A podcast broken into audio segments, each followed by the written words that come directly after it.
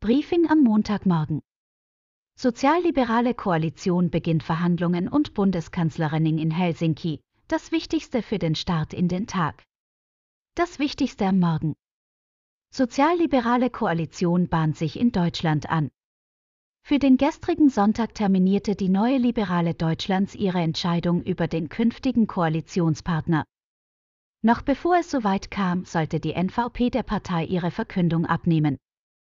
Der Generalsekretär der Partei, Konrad Eckstein, verkündete um 19 Uhr und 12 Minuten, dass die Nationale Volkspartei sich intern gegen eine Koalition mit den Liberalen entschieden hat.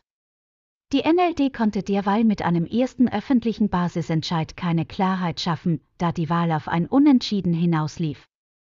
In einer zweiten geschlossenen Abstimmung, die dann im Anschluss stattfand und bis 20 Uhr laufen sollte, zeichnete sich jedoch ein deutlicheres Bild ab. Mit 14 zu 7 Stimmen für die SEP bis zum Tweet Ecksteins wäre die Neuauflage der sozialliberalen Koalition ohnehin gekommen.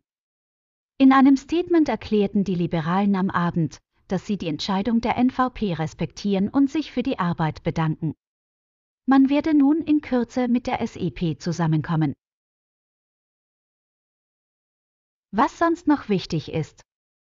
Deutscher Bundeskanzlerin in Finnland. Am Sonntag besuchte Bundeskanzler Lukas Renning die finnische Ministerpräsidentin Sanna Marin in Helsinki.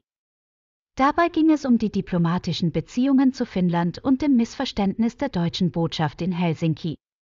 Strenges Abtreibungsgesetz in Texas bleibt vorerst in Kraft. Im amerikanischen Texas sind seit bald zwei Monaten fast alle Abtreibungen verboten. Die Regierung von Joe Biden hat versucht, das sogenannte Herzschlaggesetz auszusetzen. Das höchste US-Gericht hat dies am Freitag abgelehnt. Silvio Berlusconi will italienischer Präsident werden, der 85-jährige Medienmogul und Politprofi strebt nach dem höchsten Staatsamt. Die Wahl findet im Januar statt. Kommen Sie gut in den Tag.